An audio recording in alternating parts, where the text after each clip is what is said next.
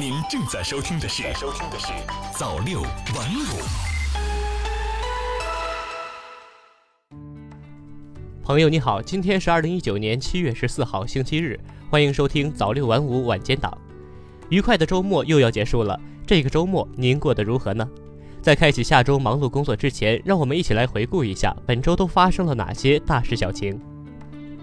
七月八号，圆明园百年古莲子首次复活盛开。圆明园考古出土的古莲子沉睡百年后，七月七号在圆明园荷花基地首次复活盛开，吸引众多游客驻足拍照。河南永城汽车追尾致两死四伤，嫌疑人讲述当晚事发情形。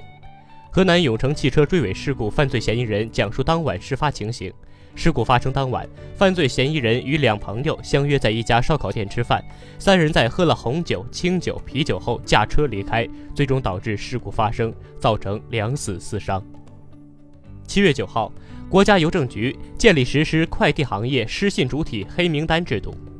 国家邮政局网站发布关于支持民营快递企业发展的指导意见。意见中提出，要完善快递业守信联合激励和失信联合惩戒机制，建立实施快递行业失信主体黑名单制度，强化行业信用体系建设。托育机构新规征求意见，禁止有虐待婴幼儿记录个人从业。据国家卫生健康委员会官方微信消息，近日由国家卫健委组织起草的《托育机构设置标准试行征求意见稿》《托育机构管理规范试行征求意见稿》向社会公开征求意见。文件拟规定，依法建立托育机构及其工作人员黑名单制度，禁止有虐待、伤害婴幼儿记录的机构和个人从事托育服务。卫健委贫困患者医疗费人均自付比例控制在百分之十左右。截至二零一九年六月底，全国一千四百三十五万贫困大病和慢病患者得到基本救治和健康管理服务。二零一九年上半年，全国贫困患者医疗费用个人平均自付比例控制在百分之十左右，超九成贫困患者在县域内得到妥善治疗。七月十号，中国铁路实施新图，暑期日均增长二十六万个席位。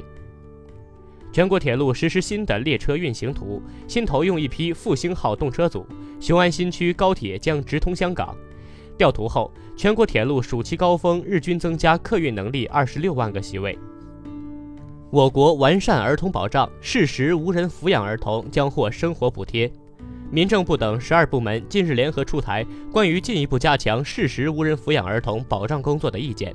根据意见。我国将对事实无人抚养儿童实施医疗救助、教育救助多方面保障事实无人儿童的权益，同时将对能够履行而不履行抚养和监护责任的父母给予失信联合惩戒。七月十一号，东航实行机上垃圾分类，旅客无需动手。本月起，东方航空在抵达上海的航班上实行垃圾分类回收。在确保航班正常服务流程的前提下，乘务员将在客舱中提前安排好剩液倒空、分类投放、杜绝混装等工作环节。机上乘客无需参与垃圾分类。七月十二号，明确教育惩戒权并非鼓励体罚。中共中央、国务院关于深化教育教学改革、全面提高义务教育质量的意见中，关于赋予教师教育惩戒权的话题引发社会热议。教育部基础教育司司长吕玉刚表示，明确教育惩戒权并非鼓励体罚，今后将明确实施教育惩戒权的原则，研究制定实施细则，明确教师教育惩戒权实施的范围、程度和形式，规范行使教育惩戒权。七月十三号。道路运输价格改革征求意见拟明确六至十四岁半价。交通运输部发改委起草了《交通运输部国家发展改革委关于深化道路运输价格改革的意见》，拟明确携带有效身份证件的六到十四岁儿童执行客票半价优待，未携带有效证件的儿童以身高为判定标准执行。放心，养老金足额发放，再添保障。国务院常务会议决定。今年全面推开将中央和地方国有及国有控股大中型企业和金融机构百分之十国有股权划转至社保基金会和地方相关承接主体，增强社保基金可持续性，进一步夯实养老社会保障制度基础。五部门、省会及以下城市全面放开毕业生落户限制。人社部、教育部、公安部、财政部、中国人民银行联合印发《关于做好当前形势下高校毕业生就业创业工作的通知》，从积极拓宽就业领域、大力加强就业服务、强化就业权益保护和全力做好兜底保障等四方面，提出了多项促进大学生就业创业的优惠政策，包括允许本科生用创业成果申请学位论文答辩。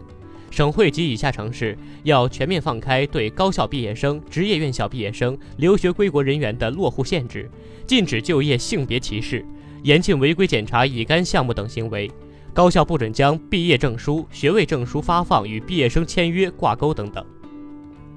跳水混双十米台解锁游泳世锦赛，中国队首金。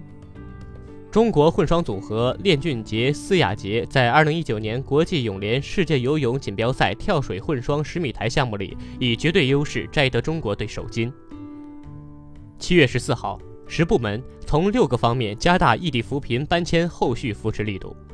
据国家发展改革委消息，近日，国家发展改革委等十个部门联合印发《关于进一步加大异地扶贫搬迁后续扶持工作力度的指导意见》。意见指出，要重点做好全力解决搬迁群众“两不愁、三保障”突出问题，切实解决好搬迁群众就业问题，大力发展农村搬迁安置区后续产业等六方面工作。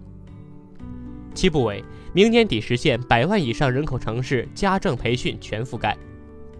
国家发改委、商务部、教育部等七部委联合发布关于开展二零一九二零二零年家政培训提升行动的通知，提出到二零二零年底实现一百万以上人口城市家政服务实训能力全覆盖，培训数量超过五百万人次。北京推行垃圾分类，年底前覆盖百分之六十区域。据北京市生活垃圾分类治理行动计划。年底前，全市垃圾分类示范片区覆盖率将达到百分之六十，明年底达到百分之九十。目前分类标准为厨余垃圾、其他垃圾、有害垃圾、可回收物四类。居民将垃圾分好送到投放点，厨余垃圾每公斤获得两个积分，可回收物每公斤十六积分，积分可换取日用品。好了，今天的早六晚五晚间新闻播送完了，我是秋生，感谢您的收听，我们下期再见。早六晚五，新华媒体创意工厂诚意出品。